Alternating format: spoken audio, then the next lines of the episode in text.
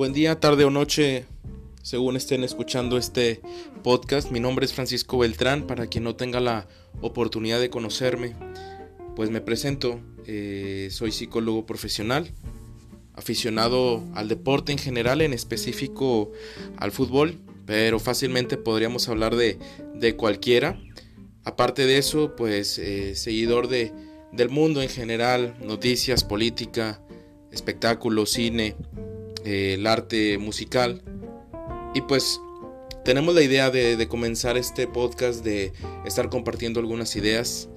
Eh, la idea surge a raíz de, pues de esta reflexión que probablemente estamos teniendo todos internamente a raíz de, de esta contingencia, cuarentena, pandemia, COVID, coronavirus, esos, esos conceptos que últimamente han estado muy, muy en nuestra mente, que han sido tendencia en distintas redes sociales. Y justamente de ahí surge la, el tema de, este podcast, el primero, que es eh, la soledad en tiempos de pandemia. La soledad que ha sido siempre un concepto que tenemos presente, pero de alguna manera es mejor no hablar tanto de él. O no sé si no queramos hablar de él, y mejor dicho no tengamos espacio para hablar del mismo. Pero justamente este, este podcast es, es un espacio para hablar de cualquier tema, ¿no? E iniciamos con, con este, ¿no? Muchos eh, hemos tenido la certeza, conocimiento, hemos escuchado la palabra soledad. Y tal vez en estos últimos días nos ha venido más a la cabeza que en otros tiempos.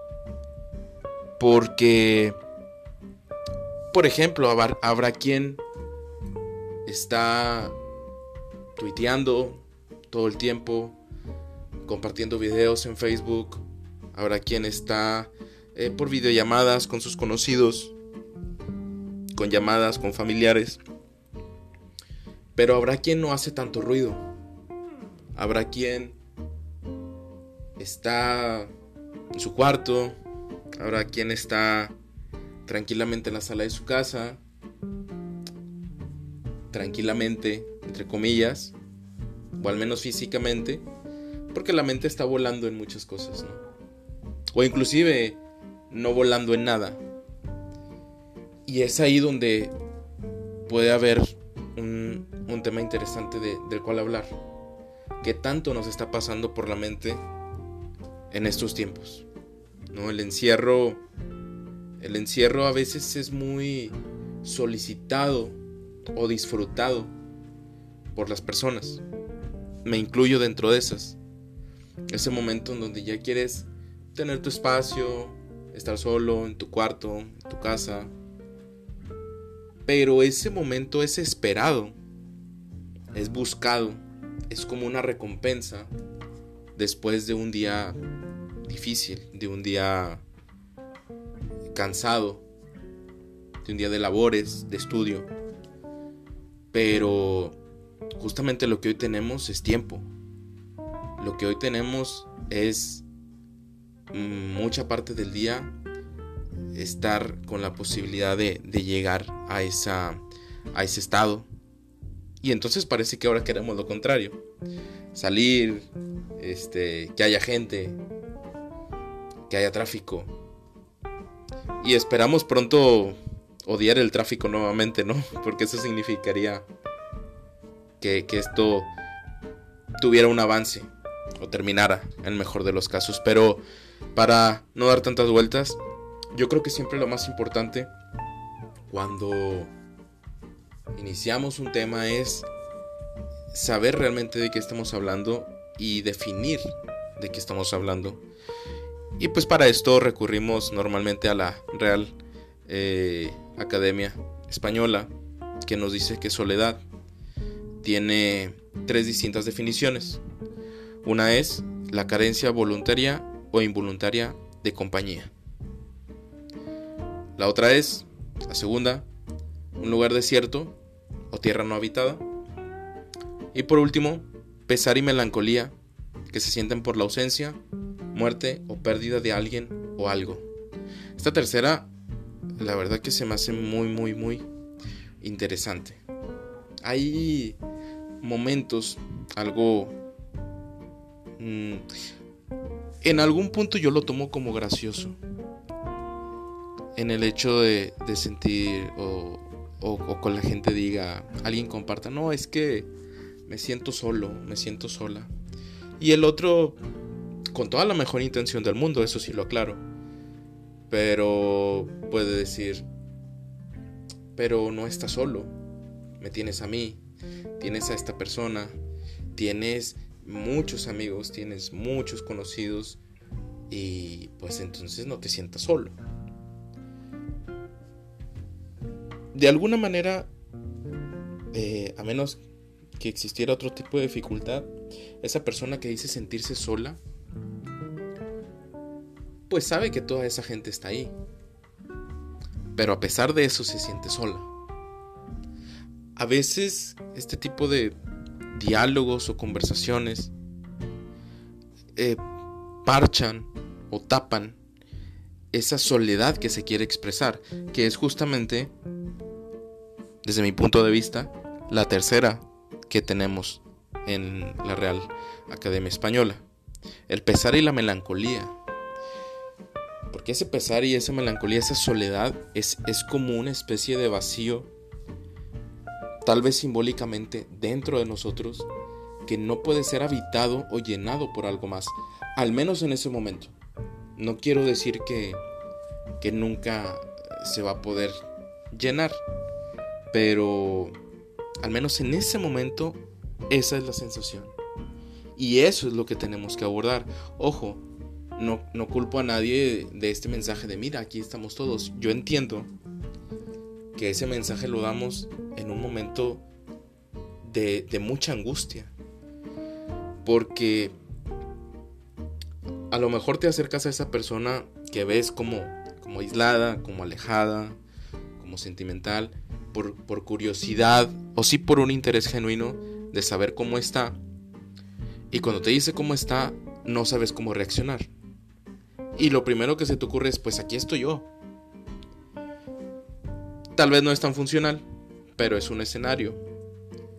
O el otro en donde la angustia, porque ese ser que dice sentirse solo, es alguien tan, tan, tan querido, que daría lo que fuera porque al instante ya no se sintiera con esa soledad pero es donde tal vez la experiencia, tal vez un consejo que podamos pedir sea lo que nos ayude a saber cómo actuar en, esos, en ese tipo de escenarios.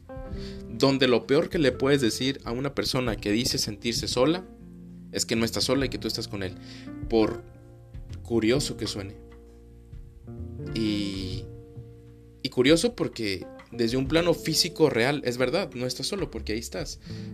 Pero la pregunta clave, y, es algo que muchas veces a lo mejor lo dejamos pasar sin tanta importancia, es saber el por qué se siente solo. Porque a lo mejor en el, oye, ¿y por qué te sientes así? Puede venir un, no, no sé si llamarle un quiebre, pero sí una fuga o, desprender realmente la razón por la cual se siente solo. Y que venga por ahí un abrazo y que venga por ahí un llanto que en ese momento sirva de catarsis o de liberación para la persona y pueda desbloquear el hecho de que exprese por qué se siente, por qué se siente solo. Pero les digo, es algo que no es sencillo y menos cuando hay sentimientos de por medio, ¿no? Y es algo que enfrentamos mucho o tenemos que de alguna manera eh, vincularlo con los niños, eh, por ahí ya en, ya en desarrollo de la adolescencia, hablo de los 11, 12, 13 años, ya un adolescente más en, en vigor, hablo de 15, 16, y hablo en general eh, de personas que a lo mejor tienen esa característica en su personalidad, que ojo, no es para nada negativa y no es eh, algo que juegue en contra y, con, y lo cual nos bloquea oportunidades. No, es, es una característica de su personalidad y listo. ¿Cómo? Como el que es muy expresivo, como el que este, siempre se está riendo, como el que siempre está bromeando. Es decir, es una característica de la persona. Y sobre eso, pues hay que ver cómo nos podemos relacionar con, con, esta, con esta característica. Pero siempre el silencio, siempre la duda, el no saber o el tener la idea eh, de no saber nos va a poner más en jaque. Eh, normalmente también a nosotros como, como individuos o personas. Pero hablando del tema en general, que, es la, soledad en tiempos de, de pandemia, es importante saber también los tipos de soledad en específico que pueden existir.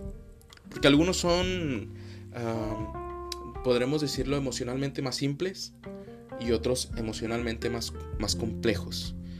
Por ejemplo, la soledad contextual, que es uno de, los tipos, se refiere, por ejemplo, vamos a suponer que eh, una persona que es experta en modelaje está envuelta en una plática de deporte. Puede que conozca algo, pero tal vez la tendencia de la personalidad de una persona experta en modelaje nos da la idea de que tenga muchas áreas de oportunidad en un tema de deporte. Entonces ese es un tipo de soledad, esa soledad tal vez incómoda, eh, tal vez graciosa en ocasiones, en las reuniones, en alguna fiesta, en algún evento, en donde estás en esa en esa bolita o en ese grupito que dice, ¿sabes qué? Este, yo no soy de aquí, entonces déjame ir por, por una copa o déjame saludar a esta persona y, y sales por, por la tangente. Por eso les digo, me resulta un tanto gracioso esa escena que claro, nos puede llevar a, muchas reflexiones de la persona. A lo mejor no tan graciosas, pero en general creo que en cuestión emocional puede ser relativamente más, más simple que, que demás cuestiones que vamos a estar abordando durante, durante este tiempo. También está la soledad transitoria. Yo pensaba en, en estos, a veces, como les dije anteriormente, días cansados, días complejos que llegamos a tener, donde ocupas un momento solo, donde está ese punto en donde dices, ¿sabes qué? Ya, ya no aguanto esto, tuve una junta muy desgastante, eh, no soporto a mi jefe, no soporto a mi pareja, no sé cómo resolver este tema con mi hijo y es, un tiempo fuera, ¿no? Sales del área. Una práctica muy regular eh, es decir, bueno, voy, voy a fumarme un cigarro, ¿no? Es algo muy, muy típico, al menos eh, en, nuestro país, me animaría a decirlo, en México, que no sé qué tanto sea una soledad real, porque el cigarro es una compañía.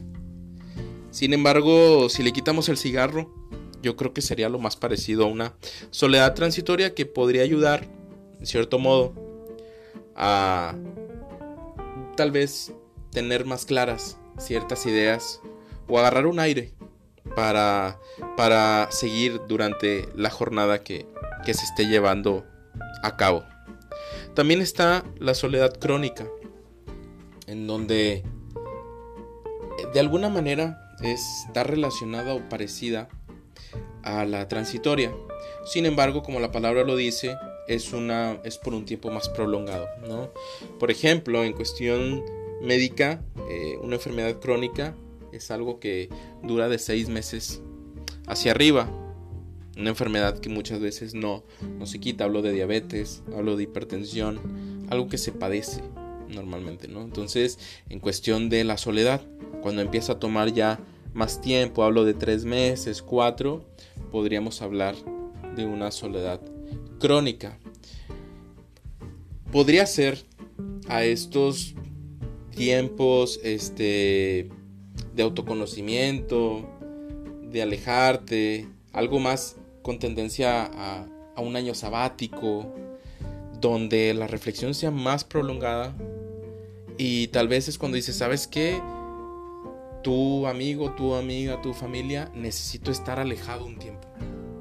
Necesito estar alejado un tiempo y posteriormente eh, volver o retomar ciertas cuestiones que, que yo crea conveniente, ¿no? También está la soledad autoimpuesta.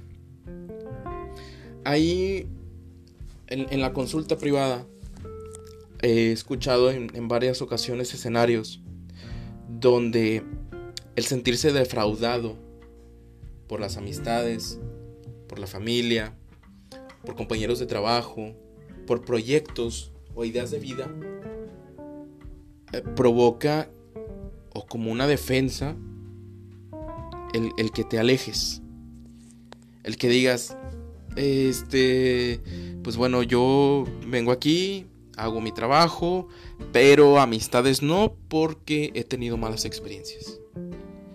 O eh, hay gente, eh, no es mi caso, por, por, fortuna, que dice, ¿sabes qué? Eh, pues yo no trato con mi familia porque hace cinco años pasó esta situación y yo la verdad no quiero atravesar por eso, así que yo nada más le hablo a este tío o a este abuelo y con los demás nada. Eh, esa puede ser otro tipo de, de soledad, podríamos decirlo. Y la otra, un poquito lo contrario, es la impuesta. Eso quiere decir que está fuera totalmente de nuestras manos. Y es algo, fíjense, que, explorando en la, información de, del tema, es muy frecuente. Tal vez ahorita no, por, por cuestiones de, de, contingencia, ¿verdad? Que mucha gente está en el, en el últimamente popular home office. Pero en jornadas laborales, si, hacemos un análisis, eh, hay gente que sale para trabajar a las 5 de la mañana y llega a su casa a las 10 de la noche y pues la verdad no con muchas ganas de socializar, más, más con ganas de, de dormir, en el mejor de los casos, porque habrá quien llega a esa hora y luego tiene pendientes. O habrá quien tiene la función de estar trabajando y de estar también estudiando y llega a hacer tarea. O quien eh, vive solo, vive sola y llega a hacer actividades de casa. Es decir, es como que la jornada, no sé llamarle laboral, pondríamos mejor el nombre de jornada de actividades, te mantuviera aislado de, del mundo libre, por así decirlo, del mundo de la creatividad, del mundo de la socialización, de las emociones. A veces a, las personas que son cercanas a mí, cuando piden algún consejo sobre alguna decisión es qué tanta vida te va a costar esta decisión que tomas. Porque puede haber grandes oportunidades de trabajo, de estudio, pero, pero en algún momento vamos a evitar que llegues al punto en donde digas, ¿sabes qué? Es que me extraño a mí mismo. Porque si soy el trabajador, el estudiante, el papá, el novio, el esposo, pero ¿y yo qué?